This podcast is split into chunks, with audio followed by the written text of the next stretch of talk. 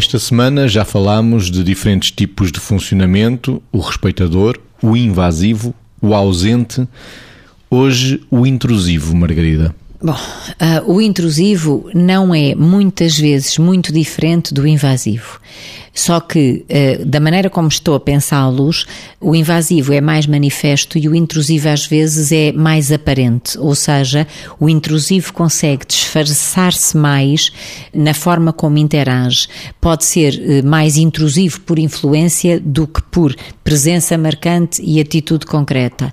Opina não de uma forma clara é aquela pessoa que muitas vezes manipula com essa opinião, tornando-se alguém que ganha poder sobre o outro ou sobre outras relações através de, eh, de alguma capacidade persuasiva por sentir que tem poder, às vezes é um poder afetivo ou outro, eh, sobre as pessoas a quem ou junto das quais opinou. Claro que, como provavelmente algumas pessoas já perceberam, eu estou a pensar muito nas fronteiras eh, entre gerações nas famílias. Ou seja, e aqui temos claramente que cuidar porque famílias novas, enfim, famílias nucleares relativamente às famílias de origem com fronteiras nítidas, não há intrusões, há interações saudáveis onde cabe tudo, expressão afetiva, cooperação, solidariedade, eh, presença equilibrada, tudo.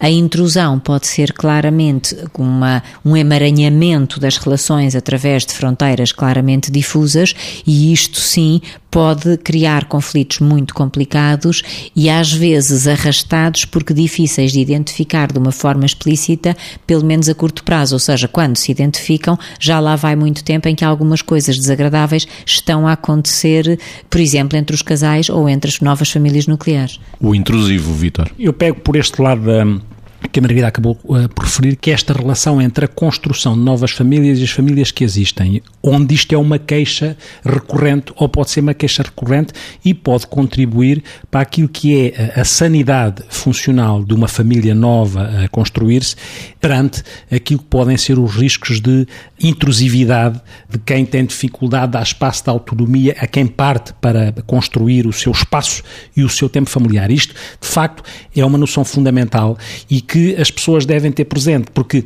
na prática era como se as pessoas atravessassem a pele do outro, não conseguissem ter na relação com o outro, quer em termos uh, comportamentais, quer em termos de pensamento. A Margarida falava desta questão do risco também de manipulação das coisas. Muitas vezes o caráter intrusivo pode-se traduzir também muito naquilo que é a forma como se pensa as coisas e como se acha que está a pensar bem comparativamente com o outro que não, não estaria a pensar bem. E, portanto, aparece aqui um jogo que é um jogo que pode ter este, este caráter manipulatório, que é intrusivo pelo poder manipulatório que tem tem na sua forma de criticar através do que pensa diferente ou através de ações diferentes do eu faria assim, mas mostra isso como se o outro estivesse a fazer mal e com pouca capacidade de gerir aquilo que é o outro fazer de outra maneira. E, portanto, persistentemente ou recorrentemente é, é intrusivo nessa forma como avalia aquilo que é a atitude dos outros e os outros precisam de ter atitudes próprias e ao mesmo tempo de, de aprender com os seus erros. Não é?